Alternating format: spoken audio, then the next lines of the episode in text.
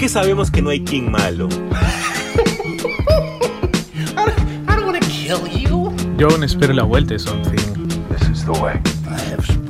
Lo mejor del mundo geek en un solo lugar.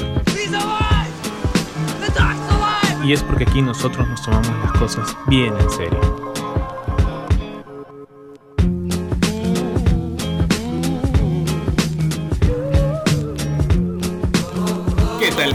Bienvenidos de nuevo a este su podcast favorito de cultura geek, cultura freak, cultura pop, Super God Podcast desde Lima, Perú. ¿no? Ustedes ya saben, ya todas las semanas nos piden, nos reclaman y acá estamos cumpliéndonos. Y obviamente tengo que decir que este es un gran, gran, gran momento para ser fanático de la ciencia ficción. Definitivamente creo que este, es, este, este ha sido el año. Y hablo de la ciencia ficción no, no de lo fantástico, no de lo, de, la, lo tirado a la fantasía o aquello que no va a poder nunca ser, ¿no? Sino una ciencia ficción que va más allá de, del mero espectáculo espacial, vamos a decirlo de esta forma, ¿no? Una ciencia ficción que es humana, que es muy probable y que está hoy por hoy en el, vamos a decirlo, en, el, en la agenda del, del, mundo. ¿no? La semana pasada ya hablamos un poco de meta, un poco de distópico. Esta semana vamos a hablar de algo un poco más esperanzador, vamos a decirlo así. Y necesito obviamente a mi partner, a mi amigo, a mi compadre, Jesús. ¿Qué tal? ¿Cómo estás, hombre? ¿Qué tal tu semana? ¿Qué tal la champa? ¿Cómo vas? Mi causa, José Carlos, ¿qué tal? ¿Cómo estás? ¿Cómo están, gente? ¿Qué tal? Bienvenidos a Super God Podcast. Y sí, Qué buena semana para la ciencia ficción y qué buen año para la ciencia ficción, ¿no? Muy aparte de cosas que ya hemos visto, como el caso de Dune y con noticias que vamos a empezar ahora, como es el caso de Linkal, que se ha confirmado eh, que Ta Taika Waititi va a ser el director de esta película. Eh, la semana pasada ya habíamos tenido como que un pequeño adelanto de que se iba a anunciar algo sobre la adaptación cinematográfica, pero no es hasta que vimos que va a ser Taika que más nos ha emocionado. Y obviamente tuvimos ese juego de sensaciones y de sentimientos, porque recién acabamos de, de, ver Dune, nos ha enamorado sencillamente la película. Yo quiero esperar que pase un mesecito más como para poder verlo otra vez, porque no me quiero como que sobrehypear con la película y, y olvidarme de ciertas cosas para nuevamente disfrutarla.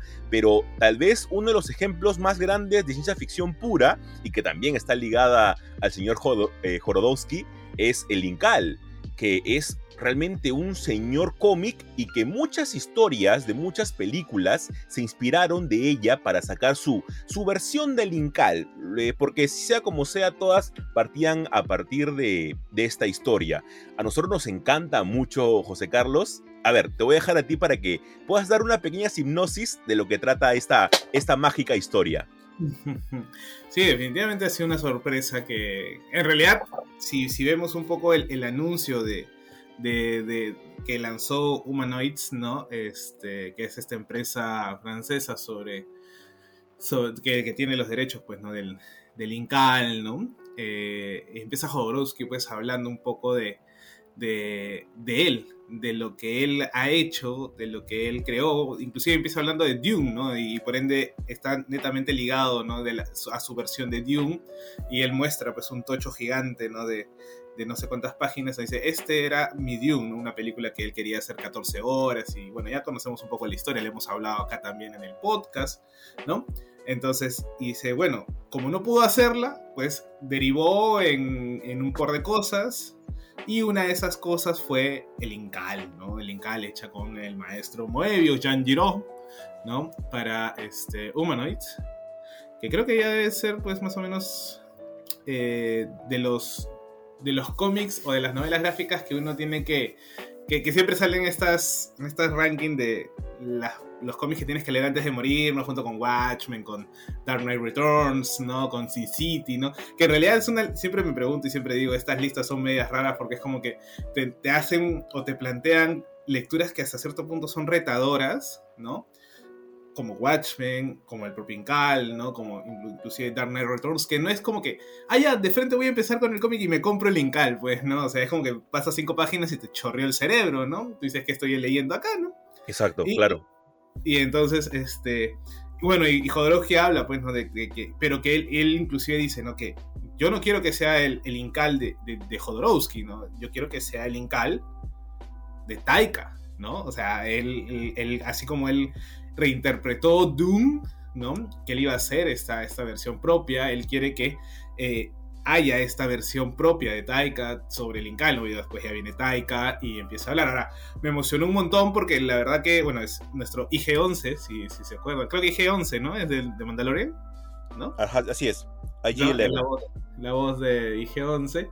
Este tiene un montón ahorita, un montón de proyectos. Por ahí también tiene una película para Star Wars, ¿no? Que también se está creando, se está haciendo el guion. Ya habló su, su co-guionista, ¿no? Que están avanzando.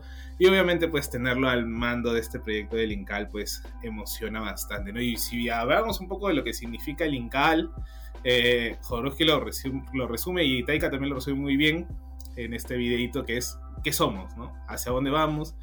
Esta introspección, esta ciencia ficción, vamos a decirlo, más metafísica, ¿no? Tienes a John Difful, que es este detective, ¿no? Que descubre un artefacto místico, eh, que es el Incal, ¿no? Y este, que, bueno, en el momento empiezan a ver qué es lo que, lo que puede hacer este artefacto y obviamente empiezan los problemas, ¿no? Las misiones, el final de cuentas te tienes que prácticamente derivas en salvar al mundo, ¿no? Este, ese tipo de, de, situaciones en las que vemos en el Incal. Obviamente, pues es una space opera también, ¿no? Eh, hay mucho de, Bueno, los dibujos de, de, Moebius son altamente alucinantes, yo diría que hasta lisérgicos, inclusive algunos como que marean mucho porque hay muchas personas dentro, eh, eh, pero la verdad que es una, una fábula bastante necesaria de conocer, leer, porque también, bueno, Jodorowsky es un mago, recordemos que él es el creador de la, de la psicomagia, ¿no? Este, y él cree mucho en, en, las palabras, ¿no? En el poder de las palabras y el poder de las cosas. Entonces, hay una lectura bastante metafísica y arquetipal de, de Lingal, no la voy a desarrollar acá, porque si no, no, no tendríamos que tener una, una larga charla sobre eso. Creo que hay podcasts inclusive donde le dedican más de una hora a hablar sobre el Incal, nada más, ¿no? Eh, pero nada, esto también pertenece pues a un, una saga, vamos a decirlo así, ¿no? Que viene antes del Incal, después del Incal, Incal final, y la casta de los metadrones que quizás para mí es como que el, de lo mejorcito que tiene eh, este Jodorowsky verso o Jodoverso, vamos a llamarlo así. ¿No? En donde se reúnen varias, varias este, personalidades eh, espaciales, ¿no? Eh, pucha, ¿qué decir más sobre esto, no? Hubo una controversia, ¿no? También, ¿te acuerdas? Con el quinto elemento de Luc Besson. Claro, claro, que, que Luc Besson como que le empieza a... que, que, sí, bueno, es que también, si estamos hablando de una obra de los 80, más o menos de los... bueno, que, que, en realidad se viene gestando desde antes, eh, no sé, creo que es como que todos beben de todo y, demás, ¿no? O, o, mejor dicho, como con Matrix con los invisibles, ¿no? Eh, que claro, que no se le reconoce la, la ¿cómo se dice? La, el aparato creativo, ¿no? En, en, el quinto elemento, ¿no? Claro, Pero... es que yo creo que una cosa es que, que te puedas inspirar, en, en, este caso Luc Besson siempre ha dicho de que él desde que estaba en la universidad venía pensando en, en esta historia del quinto elemento, pero sí se parece mucho al Incal, incluso llegó al juicio, ¿no? De, de Jorodowski y Mobius eh, en contra uh -huh. de Luc Besson. Pero otro, por ejemplo, ejemplo de cómo se hace una buena inspiración es como el caso de, de Darren Aronofsky. Darren Aronofsky si compra los derechos de, de, Perfect Blue para poder utilizar parte de la historia y parte de los planos eh, en su película este, eh, El Cisne Negro. Entonces uh -huh. ahí hay ciertas, ciertas, ciertos modos de poder manejar la historia, ¿no? Incluso es una historia tan grande, por eso decía al inicio del podcast, que después muchas personas agarran reversiones del Incal, incluso sin darle créditos. Sí, claro, o sea, ya, llega, es como, como con Dune, ¿no? O sea, mucha gente decía, ¿no? Dune es como un Juego de Tronos o un Star Wars, y es, no, no, no, no, no, es Star Wars y Juego de Tronos es como Dune, ¿no? O sea, creo que ahí ya ah, de repente queda en, en nosotros los que tenemos ahora estos espacios, ¿no? Eh, de, de, de, de, difusión de la cultura, eh, decir, ¿no? Como que aclarar ciertas, ciertas estas cuestiones de quién fue primero, ¿no? Porque en realidad es creo que una deuda y una justicia pues histórica, ¿no? Entonces, este, Eh, como bien dije, también hay este caso de, de, Matrix con Los Invisibles, que, bueno, literalmente los guionistas dijeron, ¿no? Bueno, nosotros nos dieron los cómics de Los Invisibles y teníamos que armar Matrix, ¿no? Que no sale y, bueno, después, claro, Morrison como que tampoco podía criticar mucho, aunque le hubieran caído, como él dice, ¿no? Le hubieran caído bien unos, unos cuantos millones de lo que, de lo que recibieron por, por Matrix de las Wachowski, ¿no? Este, pero bueno, esas son las cosas de, las productoras, de la industria también, que a veces es un poco más eh, eh, oscura, ¿no? Pero la verdad que, ahora, yo sí tengo una pequeña discrepancia con esto, ¿no? Eh, la verdad que no sé qué me va a hacer Taika Waititi y yo la verdad espero que pueda tener éxito, ¿no? Ojalá que me lo haga en varias partes, ¿no? Este, la historia del Incal, porque sí me gustaría verla completa, ¿no? O sea, no es como que saco una parte o saco una versión eh, súper resumida o con cortes que al final de cuentas eh, desmerezcan un poco la obra, ¿no? Creo y bueno, imagino que Jodorowsky habrá escogido o habrá sabido que Taika estaba dentro del, proyecto y bueno, le ha dado su, su bendición, pues supongo, ¿no? Yo también creo eso, yo también creo eso. O sea, yo no creo que han, tenido que dársela a cualquier director, o sea, muy aparte del, del, punto comercial que pueda traer Taika. Eh, yo creo de que, a ver, él tiene muchas, muchas cosas de aciertos y muchas cosas que no estoy muy de acuerdo, ¿no? Eh, la última de Thor, por ejemplo, que él dirigió, a mí me pareció una película que si le quito unos cinco minutos, es una película bastante buena. Y básicamente los cinco minutos que le quito es las comparaciones que tiene Thor con Hulk este, cuando eh, Hall todavía era un gladiador, que me parece muy tonta. Pero luego de eso, yo creo de que va bastante bien la historia, tiene cosas muy buenas Taika, What We Do in the Shadows, por ejemplo, incluso la película y la serie que también la produce, me parecen cosas muy buenas. Obviamente todo esto dándolo desde un punto de comedia, que también lo tiene Lincalda, porque John Default es un detective que está bastante en la B y él eh, al, encontrarse con, con esta criatura y con este objeto que lo lleva a un plano metafísico, eh, se va a ver inmiscuido en, temas que él no comprende y obviamente su corto conocimiento lo hace entrar en, en, el ridículo, cosa que vamos a ver cómo Taika lo lleva. A mí me parece que es una, una decisión buena, vamos a esperar, ojalá que el casting salga pronto para que nos pueda decir quién va a ser John Default principalmente, que ahí está la tarea principal creo. Y también José Carlos, hemos tenido una noticia bastante bastante buena esta semana y es que ya tenemos al menos una hipnosis bastante prometedora de lo que va a ser de Batman, del señor Robert Pattinson, quien que no le tenga fe actualmente a esta película, no sé de qué estamos hablando, porque en serio se viene un señor peliculón. Así que voy a, voy a, a leer las hipnosis que nos han dado hasta el momento. Dice, The Batman es un thriller de acción que muestra a Batman en sus primeros años, punto muy importante para poder eh, introducirnos a la historia, luchando por equilibrar la rabia con la justicia mientras investiga un inquietante misterio que ha aterrorizado a Gotham.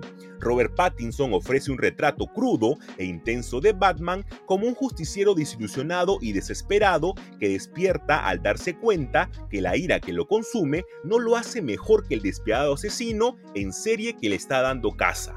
La cinta contará con la dirección del señor Matt Reeves, obviamente. A mí me gusta mucho eso. Me gusta mucho esos dos puntos, José Carlos. Primero que esté en sus primeros años, por lo cual recién está como que formándose este Batman y por lo cual vemos un Batman bastante furioso y que eh, se tiene que dar cuenta de esa delgada línea entre superhéroe y villano, ¿no? Sí, claro, creo que eso ya nos, nos marca un poco las, las coordenadas en donde se va a enmarcar este, este nuevo Batman, ¿no? Porque si hacemos un, un recorrido pues rápido de todos los Batman que hemos tenido, cada uno se, ubica en un espectro eh, diferente, ¿no? No hay ningún Batman que se parezca, ni inclusive Bale, ni, ni Adam West, ni este Michael Keaton, ni, ni ahora Affleck, ¿no? Ni Batman Lego tampoco, ¿no? El mejor Batman, dicho sea de paso, ¿no? Este, pero, pero sí, esta idea de, de, de plantearnos que es los primeros años. Claro, uno podría pensar, ah, los primeros años, ah, año uno, podría decirse, ¿no? Y, sí y no, ¿no? Recordemos que esta, esta película va a beber mucho de, muchas influencias, de muchos cómics, ¿no? Este, que no necesariamente nos van a adaptar una historia, sino que están creando una, eh, vamos a llamarla original, ¿no? Entonces, eh, lo bacán, yo espero, eh, eh, en mi, en mi como espectador, vamos a, decirlo, eh, que no me termine pues con una fábula moralizadora, ¿no? Como decir, bueno, nosotros recordamos, ¿no? Batman no mata y, y Batman está siempre en contra de, cruzar esa línea y eso es lo que siempre yo he dicho, que es como que bastante reprimido, ¿no? Entonces, yo, yo espero que esta película no me termine con un, con un final moralizador, ¿no? De, sino más bien creo yo que, podría bien terminar pues en, simplemente dar cuenta de que, de, así como terminó por ejemplo Dark Knight Returns, ¿no? Cuando este, Batman eh, dice, ¿no? Como que eh, yo me voy a sacrificar, entonces yo voy a ser a quien va a perseguir y no persigan o no, no, no quiten la, la imagen que tienen de... de ¿Cómo se llama dos caras? Siempre se me olvida. Este, Harvey Dent.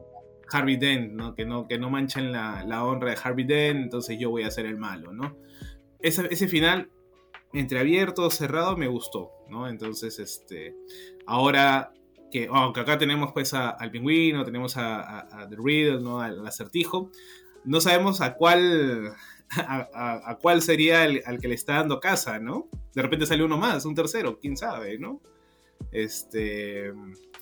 Pero yo, yo como te digo, yo la verdad que le tengo fe y, y de lo que te están diciendo acá, tú ves el tráiler y calza, o sea, te da, te da pie a que eh, Pattinson está haciendo un buen papel tal cual se lo han pedido. Le han dicho, mira, tienes que hacer un Bruce Wayne y un Batman así, ¿no? Lleno de ira, lleno de cólera, de rabia, frustrado, eh, que no sabe qué hacer, cómo hacerlo, que, es como que, etcétera, ¿no?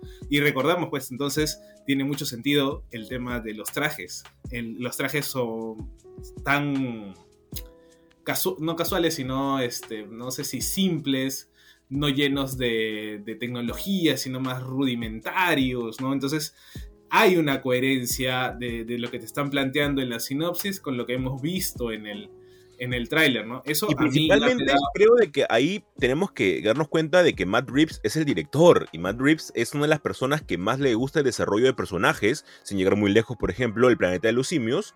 Tenemos un desarrollo desde la película 1 con James Franco, en la que vemos recién cómo el virus poco a poco se va propagando, bueno, virus para llamarlo de una manera, cómo César va eh, creciendo hasta llegar a una guerra total. Entonces, si tomamos a Batman como César en el planeta de los simios, ya más o menos tenemos un desarrollo de personaje eh, bastante único que vamos a ver en esta película. Sí, claro, eso, eso, por eso digo, yo creo que ya ahí hay un, una coherencia de, lo que se nos está planteando, no es como que quieran disparar al aire, ¿no?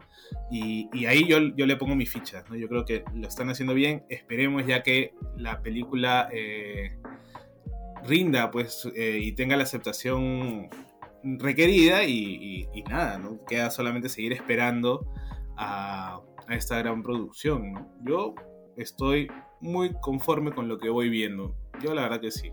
Es más, creo que, que hasta me gusta este, este tono más oscuro que el, que el oscuro de, de, Zack Snyder. Así, Bueno, son distintos, ¿ah? Son distintos porque obviamente vemos un lado mucho más heroico y mucho más espacial, como siempre hemos dicho, de, de, Batman. En cambio, acá lo vemos como que más de detective, que al menos creo que por nosotros es nuestro punto, nuestro punto favorito de Batman. Es por eso que somos fanáticos de The Long Halloween, porque ese es el punto que más nos gusta. Y también José Carlos tenemos rumores, nada más rumores, porque se viene el Disney Plus Day, que va a ser este 12 de noviembre, entre los cuales se van a presentar obviamente avances de un montón de producciones que tiene Disney, muchas de ellas que ya se han anunciado, como por ejemplo eh, unos cortos animados de Olaf, la nueva película de Mi Pobre Angelito, etc. También la película de Jungle Cruise de Dwayne Johnson, La Roca. Pero también se dice que vamos a tener algún teaser trailer de la, la serie de Obi-Wan Kenobi y también de Andor, que hace tiempo ya la vienen pateando porque ya más o menos la han terminado, pero hasta el día de hoy no tenemos ningún tipo de avance, al menos un detrás de cámaras que tuvimos pero de la producción. Después no hemos tenido nada más de Andor y principalmente la de Obi-Wan obviamente creo que va a ser sencillamente mágica ver a Ivan McGregor nuevamente como Obi-Wan y principalmente verlo en el desierto prácticamente porque lo vamos a ver en esta etapa del desierto de Tatooine y más o menos lo que hemos visto eh, en los cómics del diario de Obi-Wan ojalá que realmente nos puedan dar esto y sería casi un cierre de año bastante bueno para Star Wars, incluso antes del estreno del, libro de Boba Fett. Sí, creo que eso está eh, bueno, esto creo que es, no sé si es el, mismo que el Día de los Inversores de Disney o ahora el, Disney, Disney Plus Day va a ser así como una convención tipo Tudum eh, o como el mismo fandom de DC Fandom, ¿no? Eh, pero lo bueno es que estos eventos están como que a la orden del día, vamos a decirlo, y, nos permite a nosotros estar también y llevar una, una, una, una, una este un registro de lo que se está viendo, lo que se está haciendo, ¿no? Y claro, obviamente creo que el, teaser de Obi-Wan, que ya está terminado, que ya este, está en próxima edición, ¿no? Para estrenarse en mayo del próximo año, este, va a ser la cereza del pastel. Claro, tú dices Andor, ¿no? Y era como que, me acuerdo cuando, cuando salió la noticia, era como que, bueno, Andor, ¿verdad? Iban a ver una serie, ¿no? El año pasado creo que mostraron un pequeño video, ¿no? De lo que querían hacer. Y ahora pues tendríamos que tener algo, ¿no? De repente un detrás de cámaras, así como tuvimos con, con Shazam en la DC Fandom, ¿no? Por ahí también este el teaser de repente, ¿no? De la, de la segunda temporada de Bad Batch, ¿no? Este... Eh, inclusive por ahí creo que por ahí escuché este, una serie animada de Darth Maul, ¿no? Como está... Ya déjenlo al pobre Darth Maul, ya déjenlo por un rato, ya tienen que dejarlo descansar un rato. Pero, en realidad es uno de los grandes personajes también, ¿ah? O sea, que inclusive creo que esta serie animada quería buscar un poco el, tema de cómo llegó a, a ser este líder de los de estos este, mafiosos también. No, me acuerdo muy bien. Sí, ¿no? Este, también estaban pensando una serie de Darth Maul. Claro, antes tú tenías a Darth Maul y nadie le, nadie le paraba bola hasta que Filoni y compañía pues lo volvieron a traer y todos, man, ya sí, cierto, ¿no? Este, ahora todos queremos a Maul, ¿no? Ojalá nunca lo terminen quemando, pues, ¿no? Este... Pero sí, yo creo que, va a ser eh, importante estos rumores que ojalá se, se concreten, ¿no? Yo la verdad que a veces digo, eh, ¿en, qué cabeza o, o cómo piensan los los, los gerentes, los creativos, que es como que es tan fácil darnos eh, algo que queramos, ¿no? Pero ellos no, ellos te lo dan a su manera, ¿no? O sea, es como que ahí las tienes, tienes las fichas para jugar y, ser un éxito y, romper el internet si quieres, ¿no? Pero no. Ahora ojalá que el, que el, que el, el anuncio de, de Obi-Wan o el teaser, pues tengamos al propio Ivan McGregor pues eh, presentándolo, ¿no? Que sería, ay, hermoso. Sí, sería lo justo, sería lo justo, porque a ver, hay, mucho, hay mucho acá por, por, este, eh, por tener conexiones tal vez, porque a ver, eh, ah, ah, igual son épocas diferentes, ¿ya? Tengo un montón de información en la cabeza y que quiero ordenarla. Este, tenemos, por ejemplo, la, serie de Obi-Wan, obviamente esto es mucho antes del libro de Boba Fett, pero incluso se pueden nombrar cierto tipo de acciones que ha tenido Obi-Wan en Tatooine con la, serie de Boba Fett, algún tipo de cosas como el ermitaño que vivía en el desierto, que obviamente se juntaba con muy pocas personas y que era muy misterioso y que se rumoreaba que era un Jedi. Hay un montón de cosas que se pueden hacer ahí y como les digo, lean eh, la etapa de Jason Aaron y de Kieron Gillen y un montón de personas muy eh, talentosas que pasaron por el primer run del primer volumen de Star Wars, que es, que es canónico y que ahí van a saber mucho sobre lo que pasó este Obi-Wan y ahí van a odiar muchísimo al tío Owen porque es tal vez una de las personas más tóxicas pero que a la vez quería proteger eh, nada más a Luke. Es una historia muy muy buena y que eh, a mí me gustó mucho y creo que es bastante complementaria para lo que vamos a ver ahora en la serie. Y como eh, noticia final, José Carlos, hemos tenido un nuevo tráiler, ya un tráiler como se debe, con la canción oficial y mucho más extendido de la película de Jujutsu Kaisen, que se va a llamar Jujutsu Kaisen 0. Y hemos hablado de esta película en el podcast en anteriores capítulos que trata acerca de el manga Zero, que son cuatro capítulos de Jujutsu Kaisen. Esta historia gira en torno a eh, Yuta Okotsu, que es uno de los cuatro chamanes de la, de la, de la escuela técnica de, de, brujos que hay en Jujutsu Kaisen y es una de las personas más fuertes que existe en este universo junto con otros. Para los que han visto el anime, eh, se darán cuenta que hay una especie de flashback en la que lo mencionan a él. Hasta el momento no es necesario eh, haber leído otra parte del manga para poder entender la película. Si has visto el anime, la primera temporada del anime, es más que suficiente para que puedas disfrutar esta película y principalmente es muy importante para la etapa actual que está el manga. Porque si, si has seguido todo el manga leyendo y no has leído los capítulos cero, ahí sí te vas a perder totalmente porque no vas a saber de dónde salió Yuta, su relación con, los personajes principales, ni nada. Entonces aquí va a estar ligado eh, Maki, va a estar ligado Toge y va a estar ligado Panda, que van a ser los compañeros de Yuta antes que se vaya a un viaje y una misión, que ya no digo más para no, para no spoilear.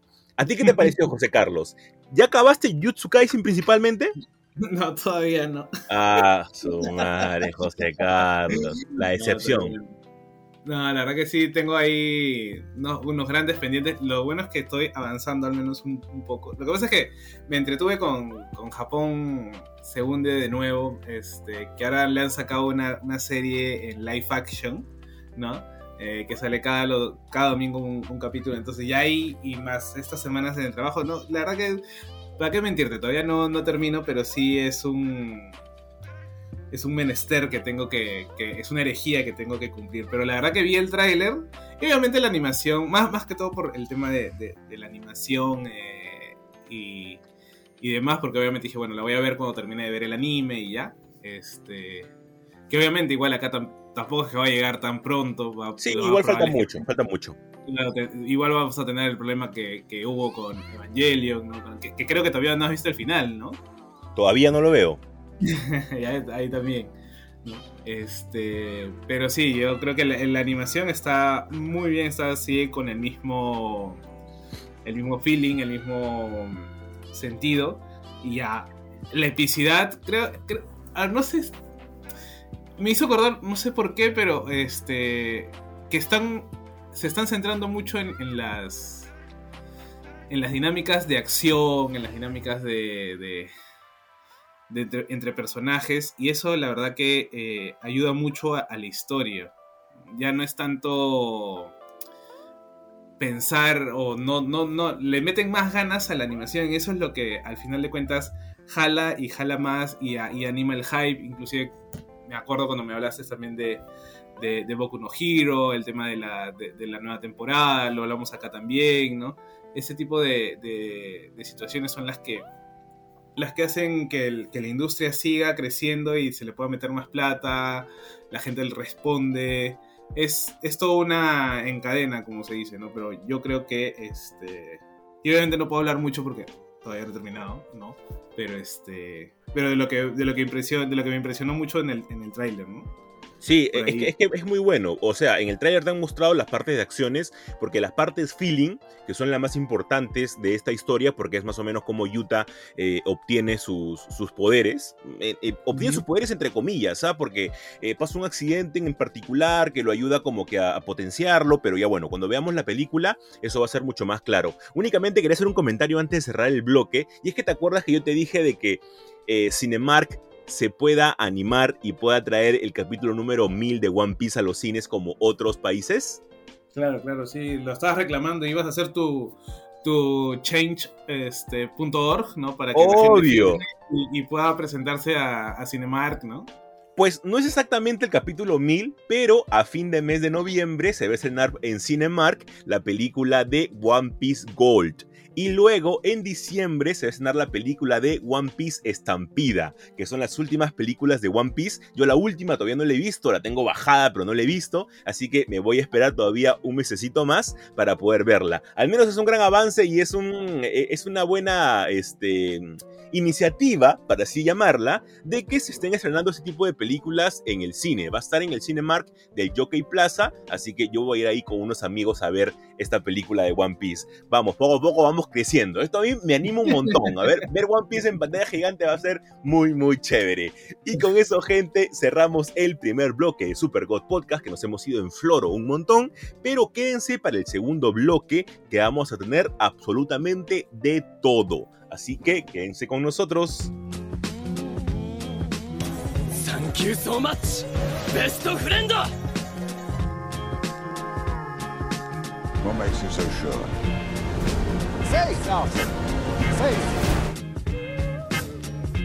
Los mejores polos geeks los puedes encontrar en un solo lugar. Distinto. Los mejores diseños de tus series, películas, anime, cómics y más. Visítalos en su tienda del Centro Comercial Arenales en la tienda 224. ¿Qué tal gente? ¿Cómo están? Regresamos con el segundo bloque de Super God Podcast y ahora vamos a hablar del tráiler que nos sorprendió nuevamente un día lunes, así que ahorita mientras que están escuchando el podcast, de seguro también salió otra noticia sobre algo en particular, porque todos los lunes siempre nos ponen un tráiler, un avance, un afiche, una noticia, lo que sea, pero siempre nos sorprenden. Y esta vez fue el tráiler de el libro de Boba Fett. Si bien no nos dice mucho acerca de lo que vamos a ver, los personajes en particular, ni nada por el estilo, nos dice al menos las intenciones que tiene Boba Fett para su nuevo reinado. Muchos lo denominaban como el padrino de, en Star Wars, y es básicamente eso. Justo Gonzalo, de Rebelde, al cual le mando un saludo, eh, puso un meme acerca de esto, y es que sí, él quiere dominar eh, toda esta nueva mafia que tenemos en Tatooine y parte del borde externo, pero junto con Fennec Shan, que es como que el policía malo, ¿no? Dentro de esta dinámica que ellos tienen. Y a mí lo que me gusta mucho es que vemos bastante de las cosas que antes se nos había presentado en el Palacio de Java, pero que no había ningún tipo de profundidad en estos temas. Pero ahora sí nos damos cuenta de que a ver, si bien Tatooine es un planeta bastante importante dentro de la saga de Star Wars, nunca hemos visto como que un orden predeterminado. Al menos en la, primera, segunda temporada de The Mandalorian pudimos ver que las cosas están bastante mal, ¿no? Eh, pudimos ver esta asociación que se hizo rica mientras que el, imperio caía y que luego el personaje de Cold Band quiso ayudar a este pueblo a mantener al menos un orden establecido y que no haya tantas muertes. Entonces es un planeta de que es tierra de nadie y por lo cual el narcotráfico y el tráfico de mil y un cosas que pueden existir en este universo se hace mucho más grande. Y es por eso de que no sabemos si bien el buen Boba Fett, que hay que decirlo que ahora ya no tiene su pancita, y eso a mí me disgusta, que le hayan quitado la pancita de, de Boba Fett, ahora ya está como que más tiza, este, vamos a ver qué intenciones tiene, si son buenas, si son malas, si con la experiencia que él tiene quiere gobernar de otra manera de la que la hacía Jabba the y principalmente lo que yo quiero saber es las consecuencias de los actos, ¿no? O sea, porque eh, cómo murió o cómo chocó para él el hecho de que muera Jabba the el hecho de que expliquen cómo él, él vivió a partir o cómo sobrevivió a partir del Sarlacc, que esos, esos tipos de cosas que se puedan responder, ¿no? A mí por ese lado me gustó mucho, no mostró tanto el tráiler, pero sí al menos la dinámica que vamos a tener con el señor Corleone Boba Fett. ¿A ti qué te pareció, José Carlos, el tráiler? A mí me pareció muy interesante esta declaración de principios del buen Boba. Que, que, intenta no, replicar lo que, lo que o cómo gobernaba eh, en, en, este espacio, el borde exterior, Tatooine y demás, eh, el propio Hat, eh, Java de Hat, ¿no? Recordemos que Java era realmente como una especie de emperador, ¿no? A quien todos le tenían miedo o que se hacía lo que él quería, ¿no? Este, entonces, acá al menos lo que, lo que intuyo un poco del, del tráiler es que, que, Boba no quiere este, esa, forma, sino más bien eh, buscar, creo yo, una especie de cooperación, ¿no?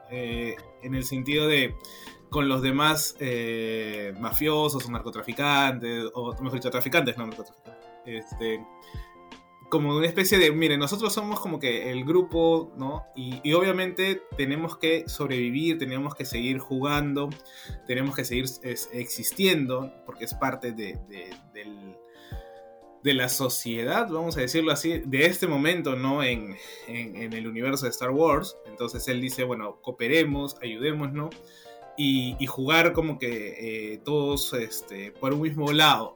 Eso es más o menos lo que yo trato de, ver, que me pareció bastante importante. Este.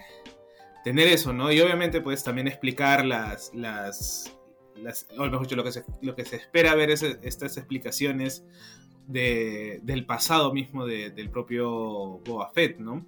Eh, por ahí sale Cop Bang, ¿no? Que también es como que un. Un personaje que ya se ha ganado su, su espacio dentro de, de, este, de este universo, de, este, de estas series, tanto de Mandalorian como, como en, en ahora en el, el libro de Boba Fett, ¿no? Que, igual que Fennec Shang, ¿no? Es más, creo que muchos de los personajes se han ganado ya una, un cariño y obviamente pues verlos a ellos, ya no tener a Baby Yoda, no tener a, a Mando, sino más bien ellos y que te empiecen a explicar un poco eh, la situación a partir de ahora, es lo que más me anima eh, para mí, ¿no? Para mí este...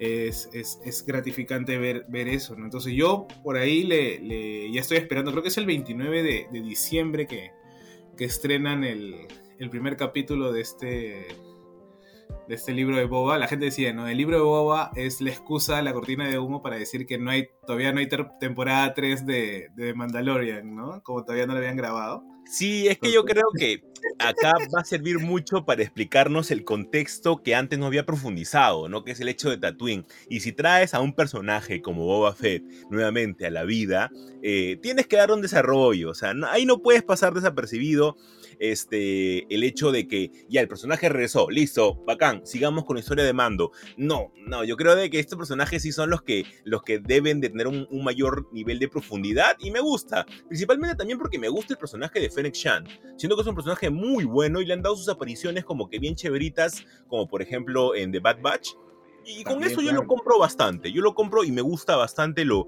lo que hemos visto. Ojalá que tengamos eh, pronto un nuevo avance, tal vez, antes de, de, su estreno, el 29 de diciembre. Y vamos a tener un fin de año de ley bastante cargado de Star Wars. Y eso a mí me encanta. José Carlos, hemos tenido también un tráiler de algo que a ti te gusta mucho. Sí, claro, fue un ah, ¿cómo decirlo? Fue un algo gratificante porque eh, es un es una literatura y una y unas historias que estoy leyendo últimamente bastante y es que alguna vez lo hemos mencionado acá en el podcast también como una especie de noticia, creo que fue en la temporada anterior que Netflix había comprado pues este los derechos para la adaptación en serie de El problema de los tres cuerpos de el gran Cixin Liu, este gran escritor chino ¿no? Este, que pertenece a esta, o esta gran hornada de, de escritores uh, chinos de ciencia ficción, como el mismo, bueno, Ken Liu, que en realidad Ken Liu es americano-chino y que gracias a él es que están llegando todos, ¿no? Al inglés, ¿no? O por ejemplo, Hao Jianfang, ¿no? Pero, eh, y, y, esta no es la primera eh, incursión de algunos relatos o alguna idea de, de Cixin Liu para, para el, multimedia, ¿no? Ya si alguna vez me hicieron caso y vieron La Tierra Errante, esta película que está en Netflix, este, está basada en un libro de eh, Cixin Liu, ¿no? Y ahora pues tener, que claro, es un toque más espacial, ciencia ficción a lo clásico, ¿no? Pero también con, con toques de, eh, de metafísica, un poco de filosofía, ¿no? Y, y, ahora tener el problema de los tres cuerpos. Este, la semana anterior se nos había lanzado ya el, el, listado de los personajes, o mejor dicho, de, la, de, los actores que iban a estar, ¿no? Como este. Eh, John Bradley, Liam Cunningham, Eisa González, eh, Tsai Chin, que trabajó en, en Shang-Chi, la leyenda de los 10 anillos. Este, también va a estar este Benedict Wong, ya saben quién es, ¿no? Este, y obviamente el gran problema que teníamos era de que David Bienoff y Dan Weiss, que eran los showrunners de Juego de Tronos, eran los que iban a ser la, de productores, ¿no? De, y también de showrunners de, de esta de esta serie, ¿no? Y era como que, ok, bueno, mientras no la hagan como los últimos episodios, todo bien. O en las últimas temporadas, todo bien, ¿no? Este. Y bueno, y esta semana tuvimos un tráiler, ¿no? Que fue brutal. O sea, creo que, que, para los que hemos o conocemos un poquito de, de, esta trilogía, porque es una trilogía, la leyenda de los, de, que pertenece a la leyenda de los tres cuerpos, es el primer tomo. Eh, nos ha despertado mucho el hype porque la verdad está respetando mucho de la esencia, de la atmósfera que te da el libro. Ahora, para hacer un resumen así cortito de lo que podría ser o lo que estaríamos viendo en, en esta, en esta producción eh, se basa en dos historias, ¿ya? O mejor dicho, dos líneas temporales. Una insertada más o menos allá por los años 60, en plena revolución cultural china, con Mao este, a la cabeza, ¿no? Y este intento también de eh, exploración de lo desconocido, eh, mismo Área 51 en Estados Unidos. Claro, China no se mete mucho en la, carrera espacial que sí tiene Estados Unidos y eh, Rusia, bueno, los soviéticos en ese momento pero sí también entran un poco en, la idea de exploración, ¿no? Al contrario, y la, historia de, la actualidad, vamos a decirlo así, es un que está eh, enlazada también con la anterior, viene a ver un poco de, de estas siguientes exploraciones sobre vidas extraterrestres, ¿no? Eh, y contactos con los seres humanos, ¿no? También tiene que ver un videojuego ahí que, que, es partícipe de, de, esta, eh, vamos a decirlo, interacción entre extraterrestres y humanos, ¿no?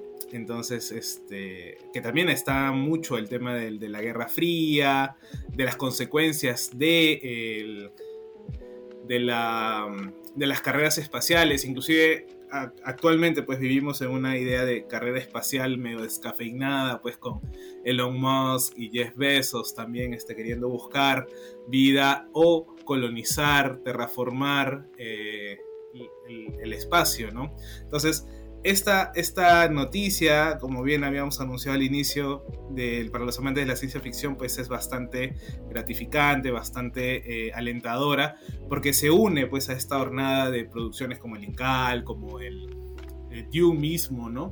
Yo recomiendo leer mucho la novela, eh, es un poco difícil eh, porque es, no sé si decirle ciencia ficción social, mezclado con ciencia ficción dura o una novela de ciencia ficción dura con temas sociales, ¿no?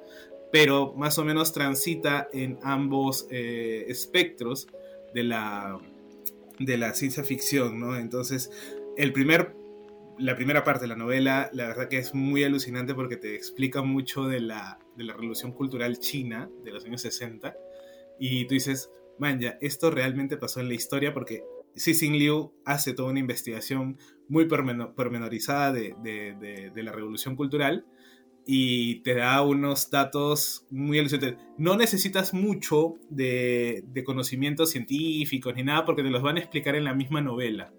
¿no? Es como que toda la novela es autorreferencial. Así que, eh, nada, si el tráiler ha pasado desapercibido mucho porque eh, no está... Eh, no estuvo mucho bueno, esta producción no está, vamos a decirlo, en el ojo de la, de, la mirada, pues porque aparte de China, entonces este, hay una especie de, censura. Es más, la gente está pensando de que realmente van a censurar la serie en China, ¿no? Porque no es una producción este, netamente americana. Entonces ahí la, la, situación se va, así como pasó con Shang-Chi, ¿no? Y ahora que creo que también con los Eternos, ¿no? Tontamente, tontamente, allá por las puras quieren censurar ya, por las puras ya. Nada aguanta, que evolucionen, carajo, evolucionen. Ya está, ya. ya salió Jesús Hater, ya yo estaba hablando mucho de China, ya. por favor. yo ya estaba sacando pues mi mis, cinco tesis de Mao, ¿no? Mi libro rojo, ¿no? Pero, pero nada, gente, vean, la, la, vean el tráiler, si puedan leer la novela, este, que la verdad es, es bastante... Y eso sí, la primera, no se queden con la primera, traten de buscar la segunda y la tercera porque realmente la, la producción está hecha, o de la novela está hecha para que el primer tomo sea introductorio. Así les digo, ¿no? Entonces, este no, no se queden solamente en el primer tomo, busquen los demás también. Yo acá sí no he dicho absolutamente nada, he dejado que José Carlos diga todo porque yo no he leído todavía esa trilogía. Eh, Jairo sí me la ha recomendado y la ha recomendado bastante en su Instagram. Es más, gente, sigan a Jairo, en serio. Jairo está recomendando cosas muy buenas y ahora quiero decir bien su Instagram porque la vez pasada no, no lo dije. Yo, yo quiero la vida de Jairo. Se levanta, Sí. toma café y lee y escribe. Yo quiero esa vida. Es hermoso, es hermoso, es hermoso realmente. eh, eh, Y compra sí, libros. Sí, y compra libros y, y lee ciencia ficción a cada rato. Su Instagram Sí, es Jairo. Morales Books. Así lo encuentran en Instagram. Él también tiene un podcast que es El Rincón del Escritor y lo hemos tenido acá también como invitado. Eh, síganlo, en serio, da muy buenas recomendaciones. Y justo en, la semana hablábamos que el, el- el guionista de Dune, ahorita no recuerdo su nombre, él, por ejemplo, tiene una computadora super H mega antigua, este, de los años 90, empezando 2000, en la que escribió el guion y que a él le sirve de esta manera mantenerse dentro de una disciplina y así poder escribir bastante. Y justo hablábamos un montón acerca de esto, que es muy importante, no únicamente como persona, como escritor, sino también como generador de contenido. Así que síganlo. Jairo, por favor. Eh, es una persona bastante, bastante leída también en ciencia ficción.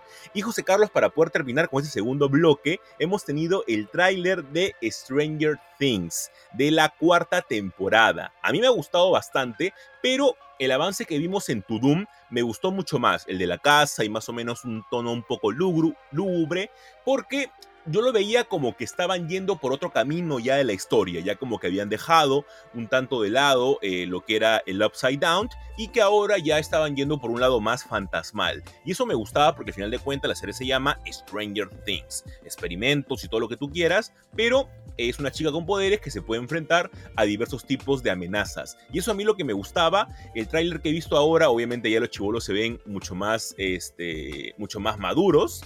Eh, y me gusta, me gusta. Yo pienso que va a ser una gran temporada.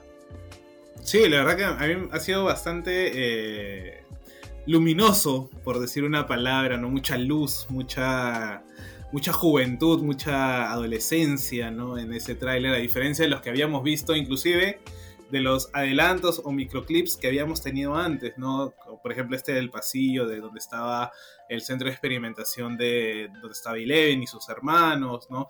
El de Tudum, que ya parecía entrar, como tú bien dices, en un terreno más de lo sobrenatural, no, no tanto de lo, de lo eh, cósmico, por decirlo de una palabra que se me acaba de ocurrir, ¿no? Por el tema de viajar a otra realidad, sino más eh, de acá, ¿no? Este, pero la verdad, pues es, es bastante. No sé, yo la verdad que yo sentí un calorcito en el alma de después volver a ver a, a- a estos muchachos eh, ya, como bien dices, ¿no? Creciendo, porque ellos están creciendo junto con la serie, ¿no? Entonces, este. Pero por favor, hay, hay que- hay que también ser, eh, hay que dejar de ser cruel con los peinados que le ponen a Will, ¿ah? El pobre niño le han puesto un peinado Ay, sí. horroroso, horroroso. Cabeza de tupper, cabeza de tupper le han puesto ahí a mi causa.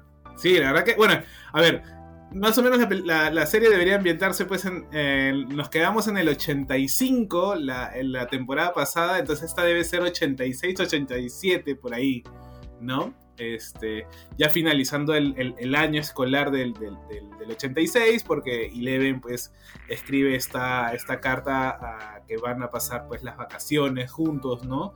de nuevo la pandilla, ¿no? Entonces, este, a mí me, claro, no te deja mucho entrever del, de lo que, la amenaza que se viene, ¿no? Este, que tampoco sabemos, ¿no? Pero, pero claro, ¿no? Ya tienes a Hopper, o sea, tienes, mira, estas, estas tramas, ¿ah? La trama de Hopper, la de esta casa, que Eleven todavía no tenga sus poderes, o de repente sí, no lo sabemos, ¿no? Pero que al menos en lo que se, se- se- se muestra, no. Entonces son varias subtramas que ya, pues, en un momento la serie se te está diciendo muy grande, ¿ah? O sea, ya, Y el ya peinado no de Will. solamente los... Y el, pe- bueno, el peinado de Will, pero eso no es una trama. Ojalá que él se lo Por cambie, favor. pero... Yo necesito un capítulo, un capítulo un único para que le cambien de peinado a Will. Así, así como hicieron el capítulo de, de cuando Eleven se puso así bien, este, bien rocker, bien punk, ¿no? Claro. Claro, no, no, pero así, eh, así cuando le hicieron el cambio de look, ¿no? Tú quieres un- un- una secuencia del cambio de look de Will, ¿no? Nada más, únicamente eso por favor pido para Will porque tiene que tener justicia este sujeto que en serio le ha pasado muy mal en todas las temporadas. Ninguna temporada Sí, le han dado justicia. Creo que ha es el- sido el- frenzoneado el- por, sus, más- por sus mejores... eh, ¿Cómo, cómo? No, no, no, que, que ha sido el personaje que más ha sufrido. O sea, que literalmente es como que, amigo, tu personaje es este, ¿no? Y es como que, ala, pero ¿por qué tengo que hacer siempre yo esto? ¿no? Ya la gente empieza a agarrar un poco de, no sé si de solidaridad o hasta de pena, ¿no? Porque ya... Sí, le ha pasado, Ya- ha pasado en serio muy mal el pobre. Le ha pasado muy, muy mal en todas las temporadas. En ninguna temporada le han dado ni siquiera un amor, no le han dado este, ni siquiera un tipo de objetivo en particular, muy aparte del hecho de que sea dominado por esta criatura. Así que por favor, justicia para Will. Hashtag Justice for Will. Y con eso, gente, cerramos el segundo bloque de Super God Podcast. Y quédense para un tercer bloque porque falta algo que no hemos hablado, que ha sido la carnecita de esta semana. Así que quédense con nosotros. Alright, I'll give it a try. No. Try not. Do. Or do not. The Comic Crusade. Obtén lo mejor de Marvel, DC, Image y lo mejor de todo el mundo de los cómics y mangas siguiéndolo en sus redes sociales como The Comic Crusade. Cree en el cómic.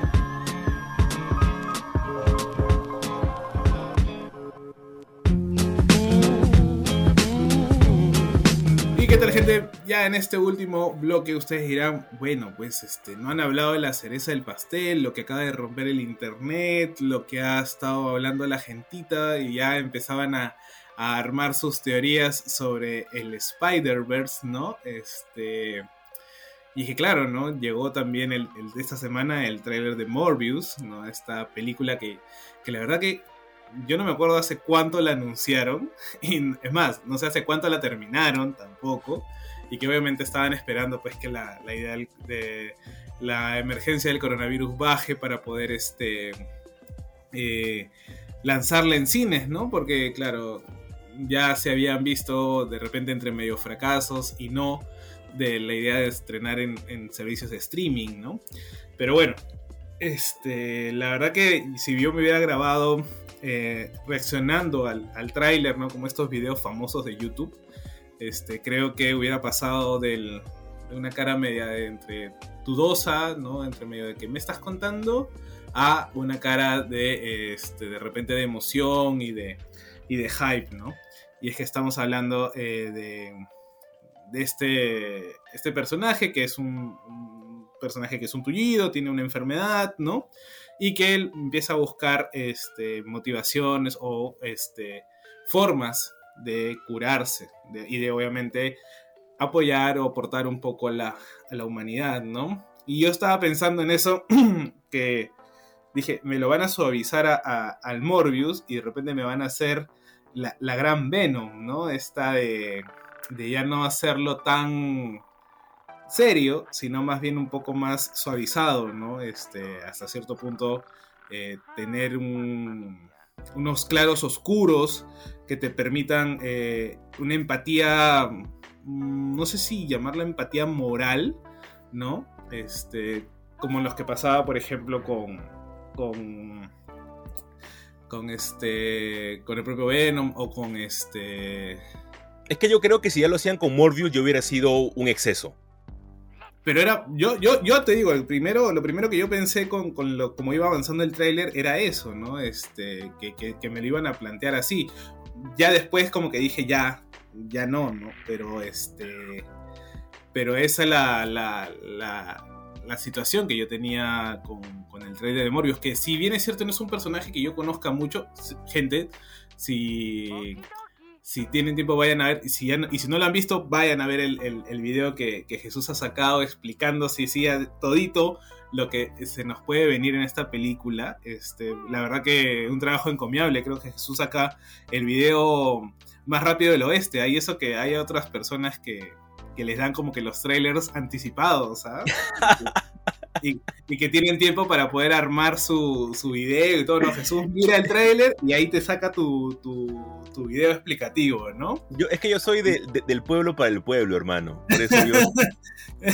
no, yo de, más tarde voy a, voy, a, voy, a, voy a criticar un poco un par de cositas, pero, pero bueno, es, es, esto es lo que tenemos. Tenemos a, a, a Morbius, tenemos a, a, este, inclusive sale pues este Michael Keaton, ¿no? Este, el ya conocido buitre, ¿no? Este, confirmándonos que este, están en el, en el mismo universo, pues, ¿no? Al menos ya creo que ya ahí lo dejan eh, recontra confirmado, ¿no, ¿no Jesús? Claro, al menos justo como, como, como un amigo me comentaba, eh, me comentó en Instagram, en este tráiler tenemos más Spider-Verse que incluso en la película de Spider-Man. que, que, dicho sea de paso, la gente está diciendo que van a ser tres Tom Holland, ¿no? ya, ya sabemos que... Ya confirmado que van a ser tres Tom Holland. la, gente, la gente va a llevar sus antorchas, esas este, que se arman como en los Simpsons, para, para, para, el momento en la que salgan los tres Tom Holland.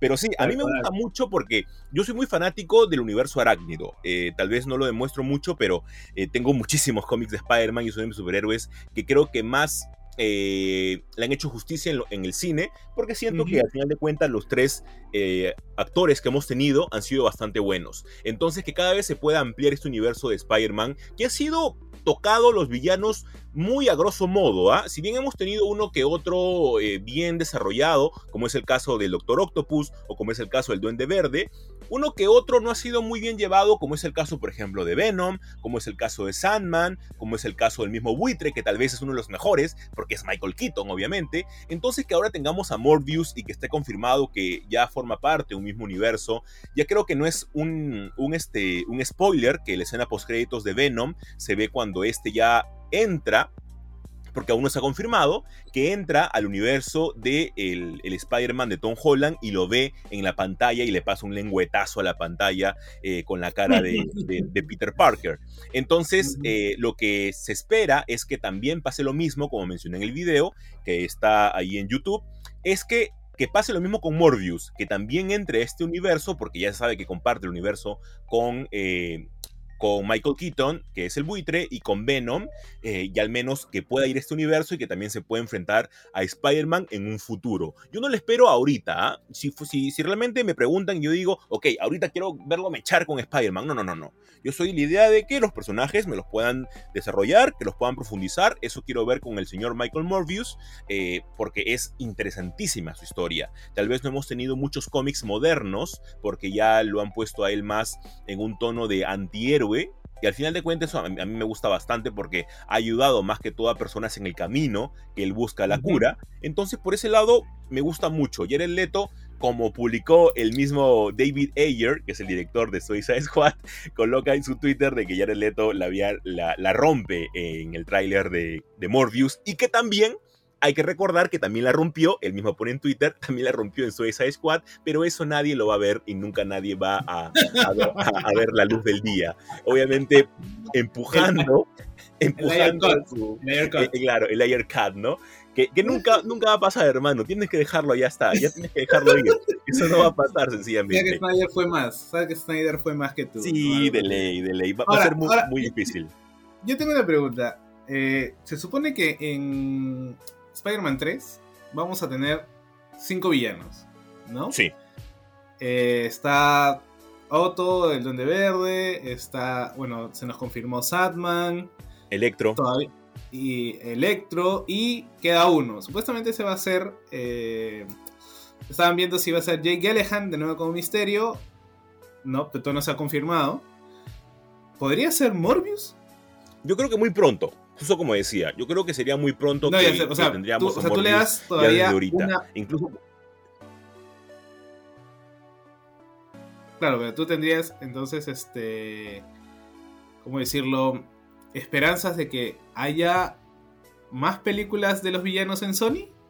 Yo creo que sí, yo creo que sí, sin duda, porque por ejemplo lo que se viene con, con Craven ya al menos te da una idea de todo lo que se quiere hacer. O sea, eh, ya al tener a Craven, que no lo pongas dentro de un universo que se pueda pelear con Spider-Man, sería un... ¿Cómo decirlo? Eh, un desperdicio. Y yo creo que acá Sony con Marvel están jugando muy bien sus cartas. Porque Marvel ha dicho como que a Sony, ok Sony, mira, ¿qué tal si tú te preocupas más en poder desarrollar a los villanos para tu Spider-Man, porque al final de cuentas sigue siendo el Spider-Man de Sony, eh, y nosotros nos preocupamos más por lo que es el universo con nuestros héroes, ¿no? Que es que todo el resto del mundo, por así decirlo. Entonces yo creo que ese papel están jugando muy bien. Que Sony se preocupe en hacer las, el desarrollo de personajes de cada uno de los villanos de Spider-Man que se lo merece y que no cualquier superhéroe se da el lujo de tener como que las películas de sus villanos, yo creo que con eso va a salir un universo arácnido espectacular. Pero mucho también va a depender, José Carlos, de eh, la película de, de Spider-Man que se viene, ¿no? De Far From Home. Yo espero realmente de que tengamos eh, cosas bastante buenas. Por ejemplo, ya hemos eh, sabido que han habido retrasos en la película de Wakanda Forever, que también imagino que eso va a implicar todo un retraso, un retraso en las películas de Marvel que están por venir, ¿no? Y también va a chocar al final de cuentas en las películas de Sony. Así que hay que ver más o menos cómo se va a componer todo esto para poder eh, tener una visión mucho más grande de todo el universo arácnido, que no únicamente eh, corresponde a lo que es el Spider-Verse, ¿no? O sea, ver a varios arácnidos, ver a Tom Holland, con Tobey Maguire y Andrew Garfield, sino también ver a nuevos, eh, a nuevos personajes en la pantalla. Ahora, yo tengo, justo mientras estabas hablando, pensaba en, en si Tom Holland sería el, el Spider-Man, vamos a decirlo, ideal para el universo de villanos que está creando Sony. Yo O creo sea, que le lo- falta todavía. Lo van a madrear, ahorita lo madrean. Claro, o sea, yo como no sé si alguna vez lo dije acá o, en- o te lo dije a ti, o sea, cuando vimos el, el tráiler, Spider-Man, o al menos Peter Parker o Tom Holland, no madura como, como Spider-Man, ¿no? Siento que sigue quedándose como el, el adolescente. ¿No? Entonces, Sí, si, si en es algún por eso que momento te va a digo de ir que mucho va a depender de esta película. Hay- Claro, es como, como, como bien decían, ¿no? Que, que el, que el Spider-Man 3 iba a ser el endgame de Spider-Man, ¿no? Ojalá, ojalá que, que al momento que haga esa transición a Sony, ya sea un Spider-Man mucho más maduro, mucho más grande también de repente, y que pueda eh, enfrentarlos, ¿no? Porque, o sea, eh, el buitre no es poca cosa, Morbius no es poca cosa, Craven peor todavía, ¿no? Entonces, inclusive Venom, que en este caso Venom vendría a ser como una especie de, aliado, quizás, ¿no? De- de- del propio Spider-Man. No, no, no, bueno, eso es adelantando un poco especulaciones, ¿no? Pero, pero la verdad que sí, bueno, tal cual me lo, lo estás planteando tú, pues sería muy interesante eh, ver lo que se está gestando desde Marvel Sony, ¿no? Al menos para el universo arácnido, ¿no? Ojalá que, que este castillo no se vaya no se vaya a caer nada más. No, ojalá que no, ojalá que no. Va, va a ser, va a ser muy chévere. Ojalá que tengamos muchas más cosas de, de Spider-Man. Por ejemplo, con lo que se viene, lo que tú decías con Craven el Cazador, con el señor este. Ah, se me fue el nombre. Eh, ¿Cómo se llama este? Es si no me equivoco. Este. ¿Se va a hacer Craven? Craven. No, no, no. El, nombre el nombre del personaje. Es Sergei Ah. Kravinov. Ahí está, Sergei Sí, Kravinov. Y que incluso en algunos, en algunos, este, en algunos cómics, él es medio hermano con el camaleón. Entonces, se podrían jugar varias cosas ahí también en el universo de Spider-Man. Sería bastante, bastante interesante. Y José. Carlos, para poder cerrar el, el episodio de Super God Podcast, vamos a hablar de lo que nos pareció Eternals. Tú todavía no has ido al cine, José Carlos, a verla. No, yo todavía no la iba a ver, he estado por ahí tratando de ver si la si la busco por, por medios ilegales, porque la verdad que a veces el, el tie- el tiempo no me el tiempo no me da, ¿no? Tendría que esperar o bien de noche o, o al sábado para poder este verla sábado, porque el domingo grabamos, pues, ¿no? Entonces, este no, no la he visto, pero sí he estado pues ahí revisando, tratando de esquivar spoilers, ¿no? Aunque tampoco es que sea grandes spoilers, al menos no sé. Tú que la has visto, ¿cuáles son tus impresiones? ¿Se No. confirma? ¿Se confirma, espérate, ¿se confirma o no la tendencia esta de, de, de que era muy mala o que no le iba a gustar a la gente o que era una película este, muy adelantada a su tiempo, entre comillas, ¿no? O que no le iban a entender o verdaderamente había sido un truco de marketing y la película se deja disfrutar bien, ¿no? ¿Tú cómo la has visto? La película es espectacular, José Carlos. Es un peliculón. Yo no sé en qué universo esta película es mala. Yo no sé en qué universo esta película está abajo de Thor de Dark World, está abajo de Incredible Hulk. Te juro que no entiendo. No sé realmente en qué universo esta película la pueden considerar como una mala película. Ahora, es una película diferente a lo que hemos visto anteriormente en Marvel, totalmente. Es una película que se toma su tiempo y yo ya venía esperándomelo. José Carlos, son varios eternos. Tienes que profundizar en cada uno de los personajes y tienes que presentarlos de una manera buena en su papel de humano en su papel de eterno, obviamente de humano infiltrado, ¿no? Entonces por esto la película se toma su tiempo para poder introducir a cada uno y darle una complejidad a cada uno y lo logra totalmente. Chloe Zhao es realmente una genia porque ha cambiado el lenguaje de las películas de Marvel conservando la esencia. Y eso es a mí lo que me ha gustado mucho y la película sí hay cosas que yo tal vez le quitaría unos 10 minutos a la película, pero no más. Pero hay personajes que realmente brillan. O sea, el personaje de Angelina, Angelina Jolie es un personaje bastante conflictivo, porque tiene como que una especie de enfermedad, entre comillas, eh, que la impulsa a ser como que peligrosa para sus compañeros. Y tenemos personajes como Fastos, que también tiene... Hay un beso eh, homosexual en la, en, la, en la película, que esa es la parte, por ejemplo, que están pidiendo que se corte para poder estrenarla en otros países. Y a mí me parece como que nada que ver junto con la escena de, relaciones sexuales que tiene Icaris con Cersei. Entonces, es un nada que ver porque son escenas que realmente te dan a entender que son más que personajes todos poderosos. Son personajes que también sienten porque desarrollan personalidades, desarrollan más allá que sus poderes. Y eso es a mí lo que me gusta mucho de la película.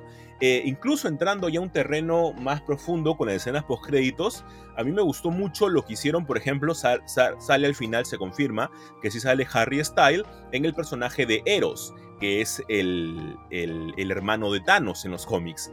Eros no ha sido muy bien tocado en los cómics últimamente. Es más, él ha salido en cómics muy antiguos y hace referencia a uno de los villanos que él venció eh, en los primeros cómics que, aparece junto con Pimp, que es su acompañante en el momento de presentarlo. Eso me gustó un montón. Y, aparte tiene una relación o una posible relación con lo que vimos al final con Shang-Chi. Entonces me gustó mucho esa parte. La otra escena post créditos es en la que vemos al personaje de Kit Harrington a punto de agarrar la, la espada de ébano, que va a ser la espada en la que lo va a convertir en, en Black Knight. Y escuchamos la voz ya confirmado por la directora Chloe Zhao, que es, Blade que le dice, ¿realmente estás seguro por lo que, a lo que estás por enfrentar? Y ahí sencillamente acaba la escena post créditos. Y a mí me gusta mucho todas estas conexiones que están dando. Es una película bastante redonda que te deja la puerta bastante abierta. Y es por eso que tal vez no es una película que yo le pongo un 10 de 10, yo le pongo un 8.5 de 10 porque deja muchas cosas abiertas, pero es obvio porque es una película de orígenes. Te está contando un origen y aparte, José Carlos, cuando la veas, hay algo que te vas a dar cuenta que va a tener mucha relación con la película de Black Panther y con su posible introducción a Namor. Hay algo que tú vas a ver la película y vas a decir, esta vaina va a ser la conexión. Ay, ay. Me, levantas el hype. Ya mañana mismo voy a buscar mi entrada al cine saliendo del trabajo. Este, ya, pero yo tengo un, par de, de repente un par de preguntas sin tanto, sin, sin tanto spoiler, ¿no? es una película de introducción, es una película de presentar a los Eternos, ¿no? Dentro de esta línea que habíamos marcado, inclusive en nuestra propia interpretación de, esta, de estas fases nuevas de, del universo cinematográfico de Marvel, este, que iban a entrar mucho a este tema de, lo místico, de repente de, la magia, ¿no?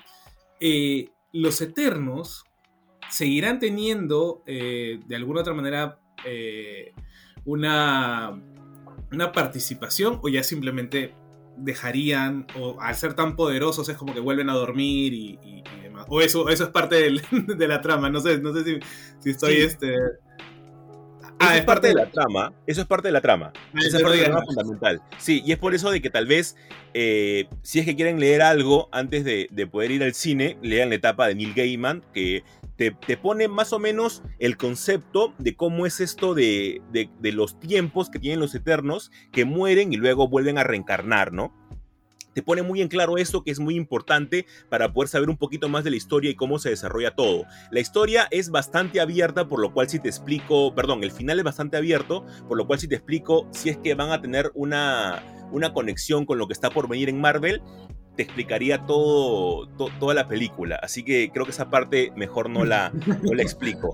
Pero, pero luego otras, otras cosas, como es el hecho de eh, los villanos, tal vez una de, la parte, una de las partes este, más flojas de la película es el villano. Que es Crow, pero luego hay otra contraparte en la película, hay otra sorpresa que no te esperas, porque en los cómics este personaje usualmente no hace esto, que tú dices, ok, esto me está gustando y me gusta la resolución. Por eso que a mí me gustó mucho que nos den esa sorpresa y estos cambios de estatus de algunos personajes que son como que muy buenitos en los cómics y en realidad acá pueden ser el villano principal, ¿no? Ah, bacán, bacán, bacán. Sí, sí es, sí es eso. Yo siempre voy a decir, ¿no? La, la vaina, eh, o mejor dicho, lo- lo- el tener a personas no netamente del- de la industria, del- de los superhéroes o de la industria mainstream, sino tener una directora del nivel de Chloe Zhao, este, va a siempre sumar para más.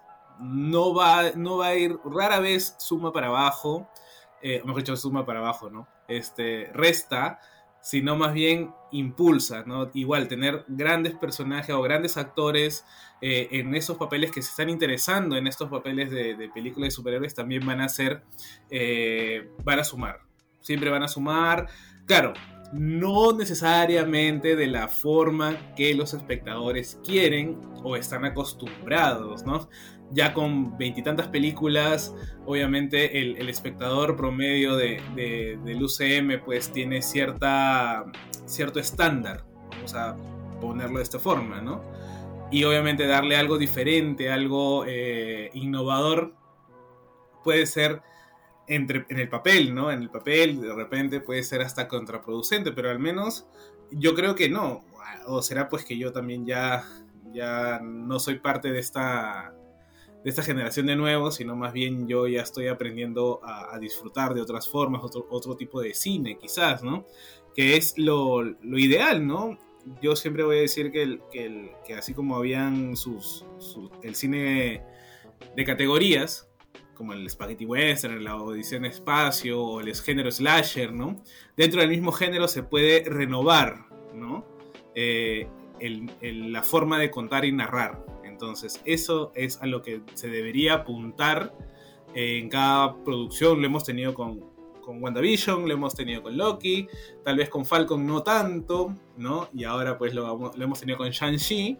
eh, eh, porque si no lo saben, Shang-Chi es el género de peleas orientales, así que eso tiene que tenerlo siempre presente, ¿no? Y este, ahora tener el, a, los eternos, ¿no?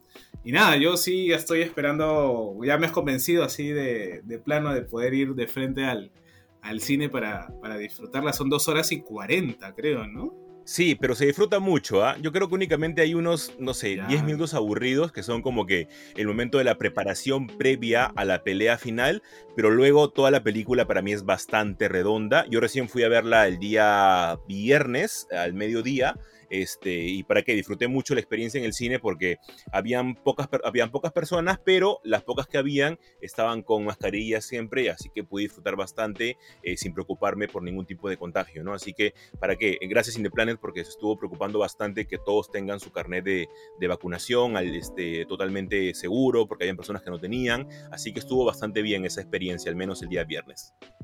Ya, perfecto. Queda, entonces ya saben, gente, si van a ir al cine, por favor, con su carnet de vacunación, nos cuidamos todos, seguimos cuidándonos, pero también seguimos disfrutando de las cosas o los rituales que nos gustan, ¿no? Así que bueno, creo que con esto damos por concluido el episodio de hoy. Ha sido un episodio con harta información, harta carnecita. Esperemos que tanto Jesús como yo esperamos que lo hayan disfrutado y nos escuchamos la próxima semana. Chau, chau, gente. Cuídense. Chau, chau.